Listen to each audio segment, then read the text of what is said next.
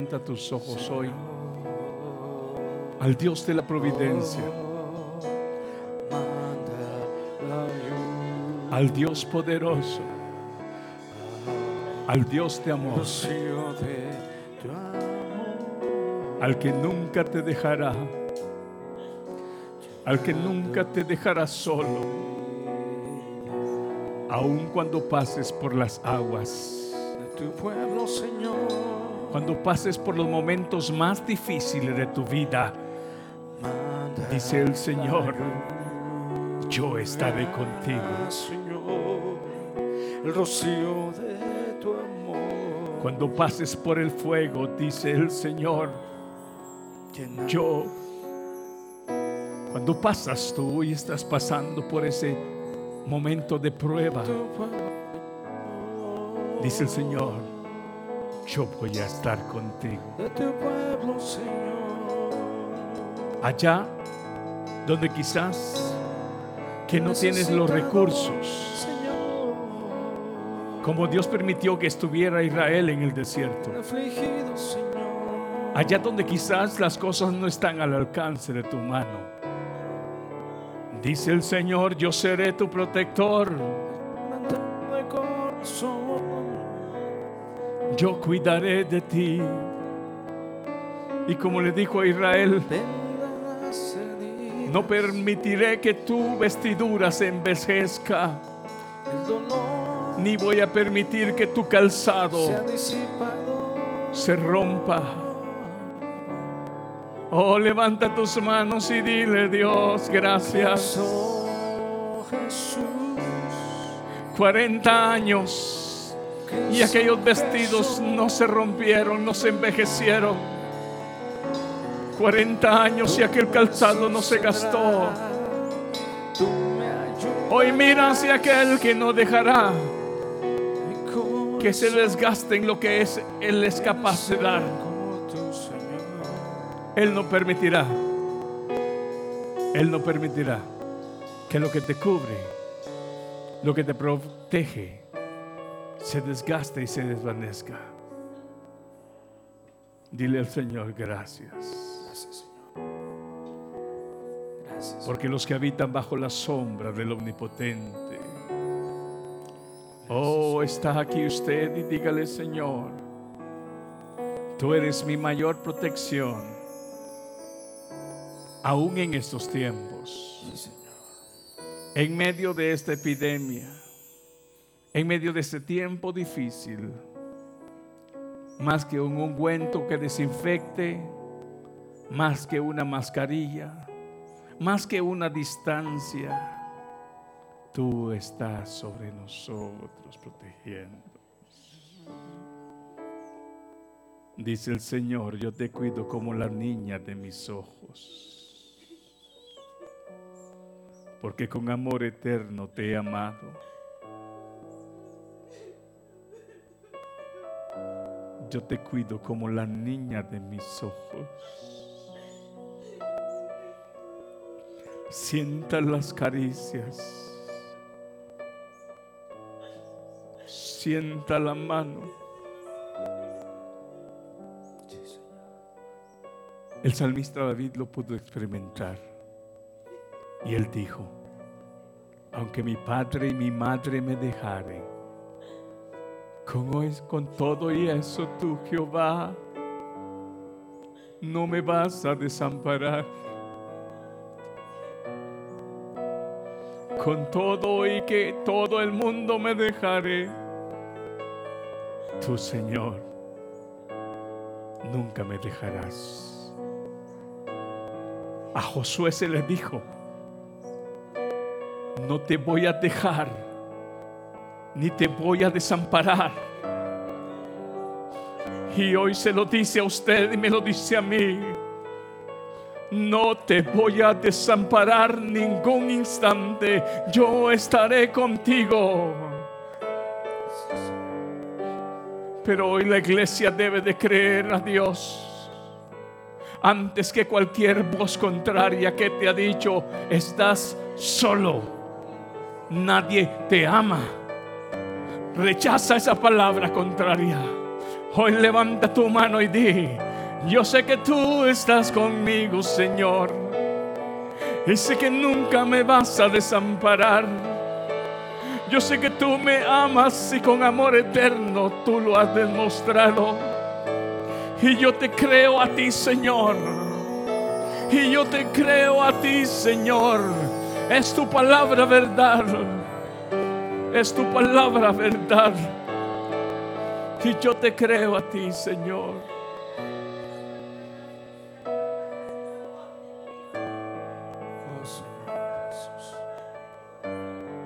Sé que tú, Señor, eres grande.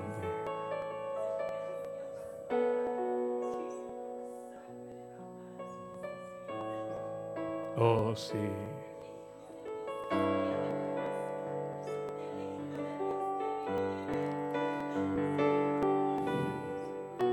Creo en ti, Jesús. Oh, sí, Señor. Oh, yo creo, Señor. Creo en ti. Dígaselo.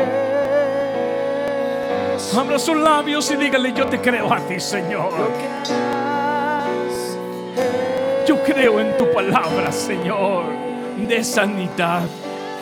En tu palabra de liberación. En tu palabra de poder. En tu palabra de amor.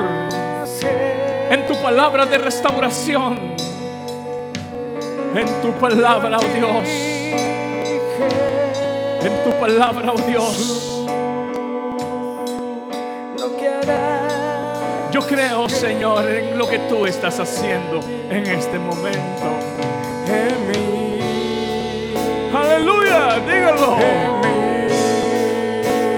Recibe Toda la gloria, Recibe toda la honra, precioso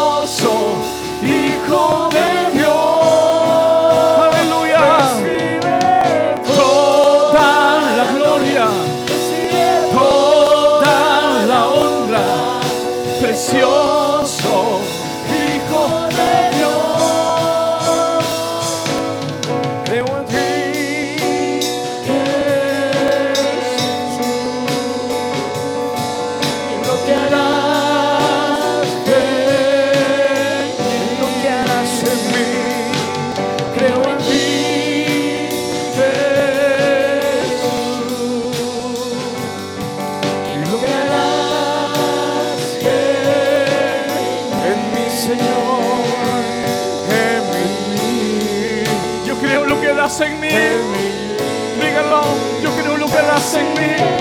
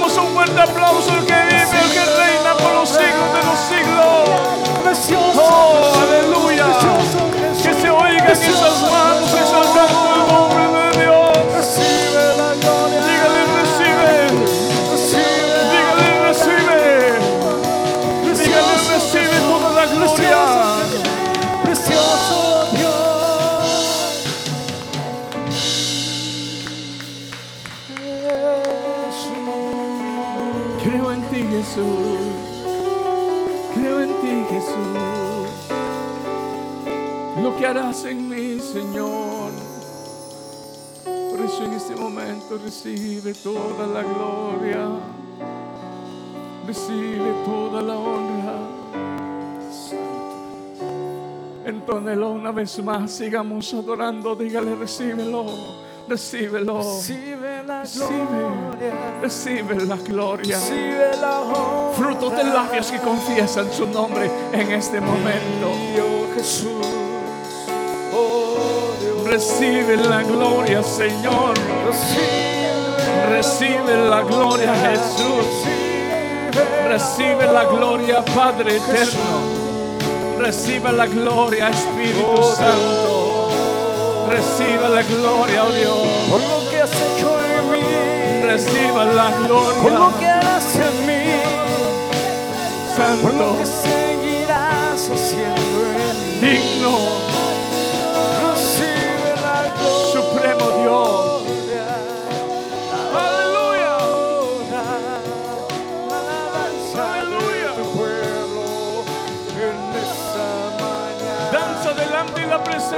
Dios y adóralo. Levanta tus manos y bendice. Santo, el poder.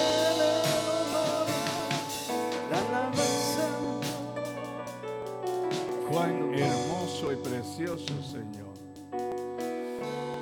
es tu presencia. Gracias, Padre, en el nombre de Jesús, por tu palabra, Señor. Dele gracias a Dios y tome sus lugares en esta mañana. Bendito Dios. Aunque es pequeño y es corto el tiempo, podemos nosotros glorificar el nombre del Señor. Esta mañana continuaremos con el tema las vestiduras de los escogidos de Dios. Y el Señor nos ha permitido estar hablando respecto a este tema tan importante. Y algo que el Señor nos recuerda es poder regresar al punto de partida que está en Colosenses capítulo 3 y verso 12, si usted puede abrir su Biblia en esta mañana. Las vestiduras de los escogidos.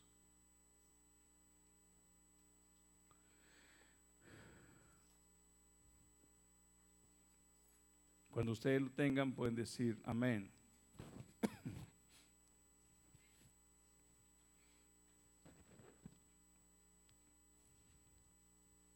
Dice la palabra en el nombre del Padre, del Hijo y del Espíritu Santo. Vestidos pues como escogidos de Dios, santos y amados de entrañable misericordia, de benignidad, de humildad, de mansedumbre, de paciencia. ¿Sí lo tiene? Colosenses 3:12.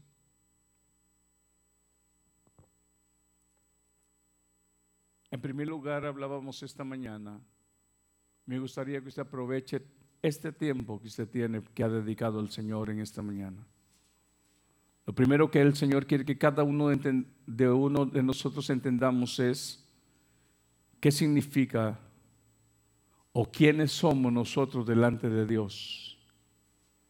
Todas aquellas personas que hemos sido redimidos con la sangre de Cristo, ahora tenemos un lugar pe- especial dado por el Padre y permitido por la acción de Cristo en la cruz del Calvario al redimirnos con su sangre. Ahora nosotros somos llamados escogidos de Dios. Y como escogidos de Dios hay unas vestiduras que el escogido de Dios debe de vestir.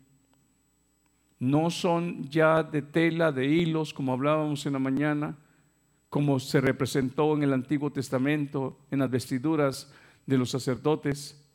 Ahora son vestiduras espirituales que le comentaba a la iglesia que los primeros que identifican esas vestiduras no son nuestros hijos, no son nuestros padres, ni es la membresía de la iglesia. Los primeros que identifican y que pueden darse cuenta que vestimos estas vestiduras son los mismos seres que viven en el mundo espiritual, tanto los ángeles de Dios como también los principados y potestades del mal se dan cuenta que nosotros ahora ya vestimos esas vestiduras como escogidos de Dios que somos, como nacidos de nuevo que somos, como hijos de Dios que somos. Los primeros que se dan cuenta de las vestiduras que llevamos son es el mismo mundo, el mundo que no es visible. Los primeros que detectan la santidad, e- esa vestidura de santidad y ese olor a pureza, antes que nuestra esposa, nuestros hijos y los demás, es el mundo invisible.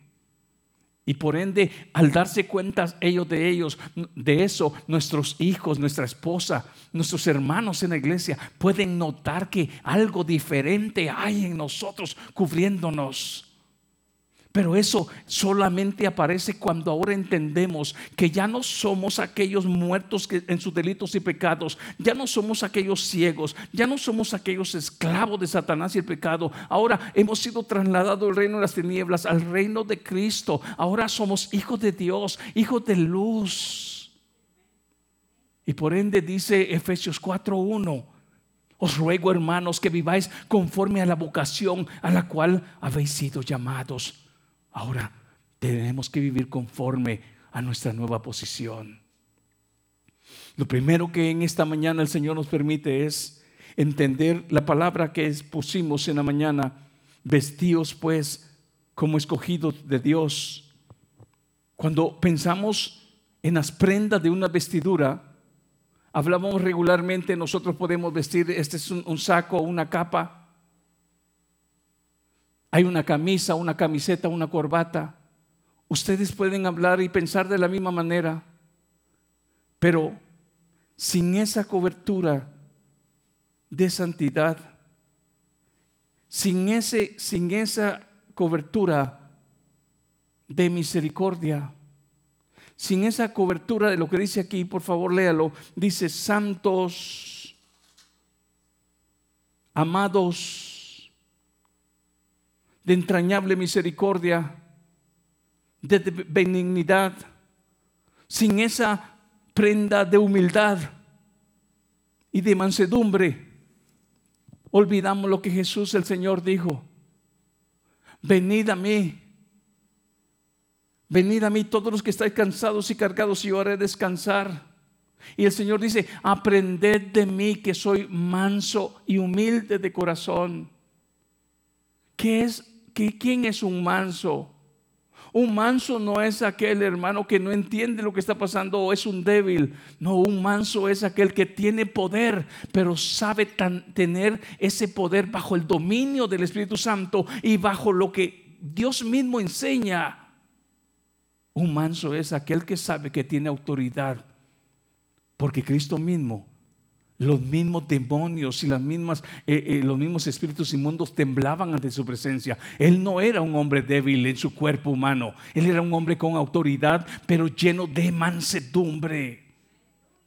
¿Y qué es mansedumbre? Aguantar lo que nos viene.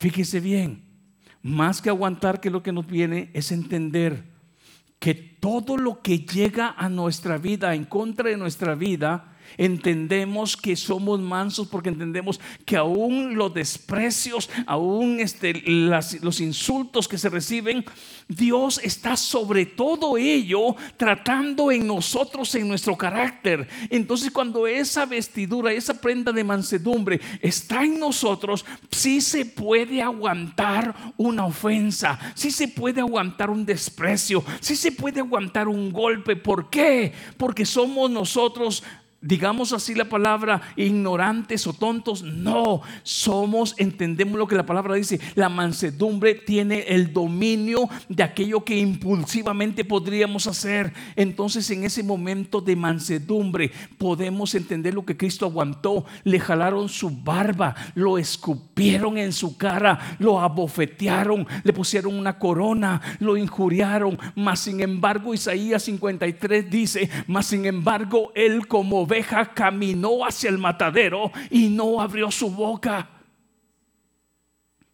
Ahora le voy a decir algo. ¿Cuánto ha sufrido la iglesia desde los primeros tiempos?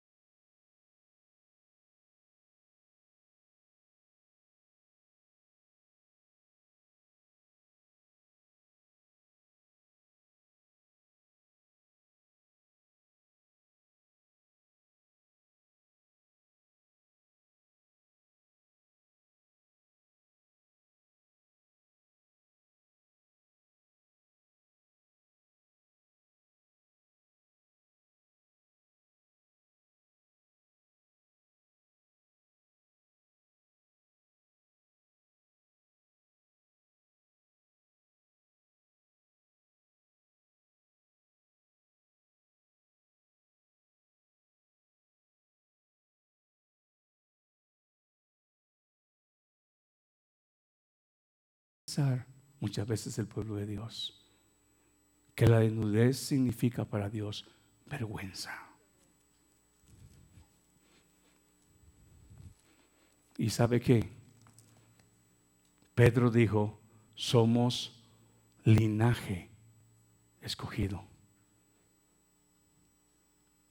Y escribía algo, antes, ahí quédese en ese verso donde está, escribía antes algo de linaje, personas de la nobleza descendencias, descendencia de una familia. Y nosotros venimos de una familia ahora de qué?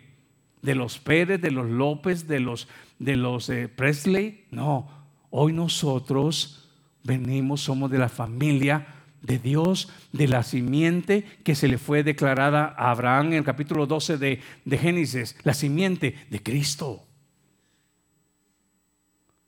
Ahora nosotros somos ese linaje somos ahora nuestra, nuestra, nuestro linaje ya no depende de los, este, ¿cómo le llamaban hermano Pedro allá? De los altos de Michoacán. No, ahora somos de los lavados de la sangre de Cristo del Cordero. Ahora somos de los rescatados. De ese linaje. Ahora somos un real sacerdocio. Hermano Wilmer, no sé si me consiguió la fotografía que le pedí. Somos real sacerdocio. Cuando usted va al Antiguo Testamento en Éxodo y observa las prendas que vestía el sacerdote, las que diseñó Dios, no las diseñó ni Moisés. Dios diseñó las vestiduras que vestirían Aarón y sus hijos. Cuando usted lee Éxodo 28, se da cuenta si usted quiere, lo vamos a ver después, pero cuando usted lee Éxodo 28, se da cuenta las vestiduras que diseñó Dios para los sacerdotes y cada prenda, cada detalle tenía un significado espiritual. Hermano, ¿Qué tanta atención le hemos puesto nosotros a que la vestidura de la cual está hablando Pablo a los colosenses tiene mucho que ver cómo el Señor nos va a encontrar cuando Él venga por su iglesia? Voy a hacer un stop acá y lo voy a llevar a, Éxodo 28 y luego regresamos. Mire lo que dice Éxodo 28 para que usted se dé cuenta los detalles de lo que habla Dios respecto a las vestiduras del sacerdote. Y si nosotros somos real sacerdocio, ¿qué tanto nos estamos preocupando por lo que aquellas vestiduras significaban allá como algo simbólico, una sombra? Ahora en lo espiritual, ¿qué significa para el pueblo de Dios?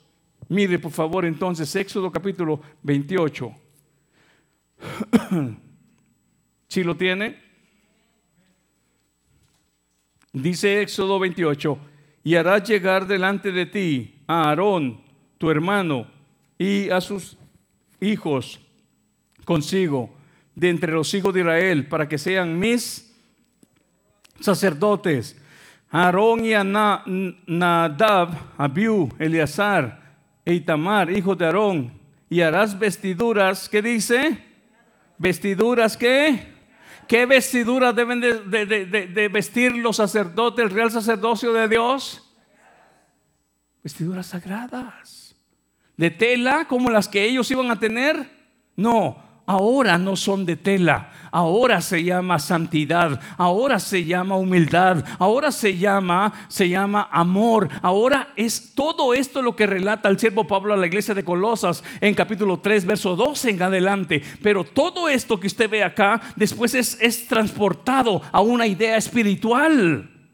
Todo esto que usted ve aquí es una sombra, algo simbólico que en el tiempo de la gracia ahora se transforma en algo espiritual. Mire por favor y lo vamos a leer. Dice, harás vestiduras sagradas a Aarón tu hermano para ¿para qué son esas vestiduras, hermano, hermano usted que lee? ¿Para qué?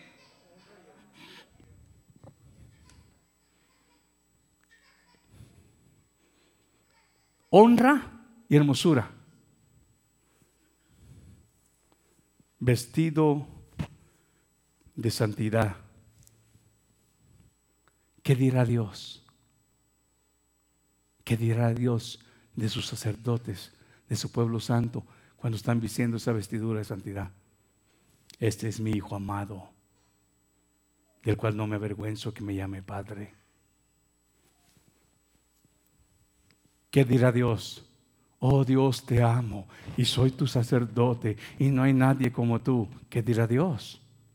Mentiroso. De labios me honra, pero tu corazón está lejos de mí. ¿Se da cuenta? Dios le declara a Moisés hacer vestiduras sagradas que eran para honra y para hermosura. ¿Quiere usted ser visto cuando el Señor lo vea? Vuelvo y repito, ya no el pastor, ya no la congregación, los ojos que nunca se cierran, 24/7 abierto.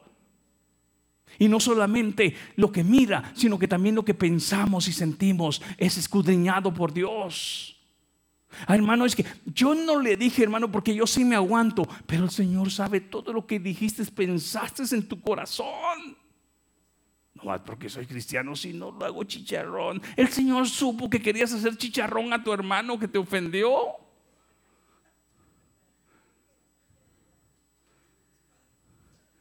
Entonces, cuando hoy comprendemos que no estamos para hacer imitación, sino para acercarnos sinceramente, Señor, yo entiendo que mis vestidos estén así, porque no sabía, porque no entendía o porque fui descuidado. Hoy vengo a tus pies y me arrodillo y te pido que me limpies y que tu palabra comience a dirigirme y comience a quitar, a quitar, a limpiar. Y cada día, Señor, comience a tomar la estatura del varón perfecto y aprenda a caminar como Cristo, a pensar como Cristo, a amar como Cristo, a perdonar como Cristo. Eso es el cristianismo. Pero nos hemos limitado nomás a acudir a un edificio como estos. Y muchas veces en vez de hacer una casa de oración, se ha convertido en una cueva de mentirosos, en una cueva de hipócritas, en una cueva de egoístas. Pero está bien que entren mil egoístas, mil mentirosos, mil adúlteros, mil adúlteros, pero con ganas de que la sangre de Cristo y la palabra los limpie. Este es el lugar adecuado. Que entren todos los que tengan que venir. Porque dijo el Señor Jesús, los sanos no necesitan de doctor, pero sí los enfermos. Hermana Lidia, ¿quería sanarse? Me duele la cabeza, tengo fiebre, pero no quiero sanarme. Si quería sanarse. Si entendemos que hay algo que nos ha entrado como virus. ¿Por qué no querer? Glorificado. Hoy dile al Señor, Señor, sé que en este cuerpo no podré lograr, Señor amado, alcanzar todo ese grado de santidad, Dios mío amado, aleluya, que un día tendremos cuando tú nos des un cuerpo nuevo, diferente, glorificado. Pero en lo que concierne, Señor, a lo que tu palabra nos enseña, ayúdanos a separarnos de la inmundicia. Ayúdanos, Señor amado, a separarnos, Señor, de todo aquel engaño, toda aquella mentira, de toda aquella hipocresía, de todo aquel orgullo y altivez. de toda, aquella falta de misericordia, de toda aquella falta de bondad. Estudiaremos lo que dice el siervo Pablo, vístanse de benignidad. Oh Dios mío, cuánta bondad hace falta en medio de tu pueblo, cuánta bondad hace falta, Señor, que reine. Pero aquí estamos, Señor Mírese en ese espejo. ¿Se ve usted como un hombre benigno? ¿Qué es un hombre benigno? Aquel que tiene buenos pensamientos siempre para su prójimo. Aquel que siempre tiene un pensamiento agradable para Dios. Que a pesar que está pasando la prueba, no reniega, sino que le dice, Señor, yo sé que un plan tienes tú en esto que me está pasando. Así como José no renegó ante aquello que estaba pasando. Cuando él estuvo en el segundo lugar en el trono de, de Egipto, él le dijo a sus hermanos, todo esto lo planeó Dios. Esa mansedumbre te ayuda a entender que aún en las cosas que te lastiman, te duelen, tras todo ello, Dios está formando a una mujer y a un hombre conforme a su estatura. Tras eso, Dios está formando a una mujer santa, a una mujer humilde, a un hombre benigno, a un hombre lleno de misericordia y sobre todo cubiertas aquellas cosas, vestidos con amor. Nos está enseñando lo que verdaderamente significa el amor. Y muchas veces, muchas veces, Señor, lo hemos olvidado. Muchas veces no lo recordamos, lo que tú, Señor, a través de tu siervo Pablo recuerda.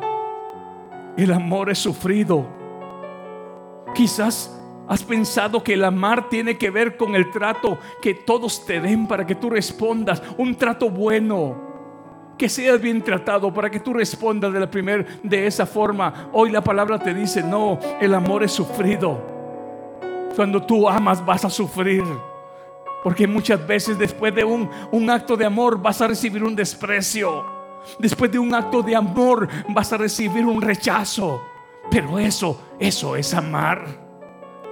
El amor es sufrido, también es benigno. El amor no tiene envidia. Ese amor es puro. Si tiene envidia, deja de ser benigno. El amor no es jactancioso. Nunca se cree más que los demás. No se envanece, enalteciéndose como grande y mejor que otros. No hace nada indebido. No busca lo suyo. Siempre va a pensar como Cristo pensó en nosotros antes que en Él. Si Cristo hubiera pensado primeramente en Él, en el dolor que iba a pasar, no. Él a pesar de entender que iba a pasar el dolor, el sufrimiento, el quebranto, pensó en usted. ¿Qué tal si nosotros, antes de actuar, antes de decidir, pensamos en otro?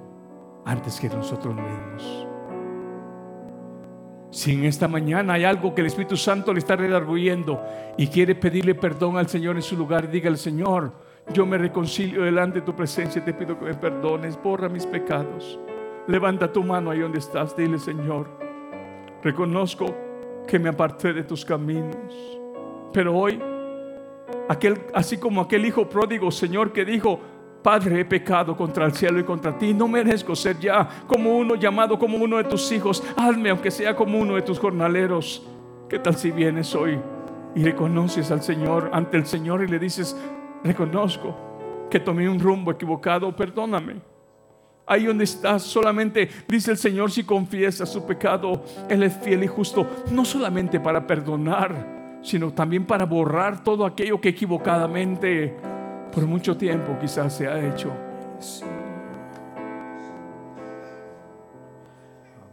El amor no hace nada indebido, no busca lo suyo, no se irrita, no guarda rencor, no se goza de la injusticia, mas se goza de la verdad.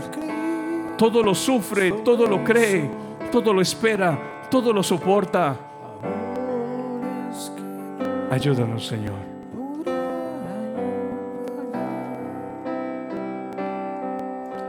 Santo, santo eres, Señor. En el fango, Muchas gracias te damos, Señor. su mano tan limpia Gracias, Señor. De esa manera le damos gracias a Dios y le pedimos a todos, por favor, en esta mañana, antes de salir, hay una hay una hoja de información para que usted confirme su asistencia para el próximo domingo. Si usted va a ser del grupo de los que van a asistir a las 10, anótese como a las 10. Y si usted es el grupo de los que asisten a las 8, es a las 8, porque de esa manera podremos cumplir con los requisitos que se nos han pedido a la iglesia. Bendecidos a todos, Dios bendiga a la hija de mi hermana Esther, ¿verdad? Vamos a darle la bienvenida. Se gozó, la esperamos en este hogar, en este lugar para adorar el nombre del Señor. También están este, mi hermana una vez más, este, Lourdes, Dios bendiga hermana Lourdes y el resto, hermana Rosa con su hija, Dios me bendiga, bendiciones a todos los demás que somos de familia. Buen día para todos. Anótese por favor y no, no, no olvide de hacerlo para llevar un orden.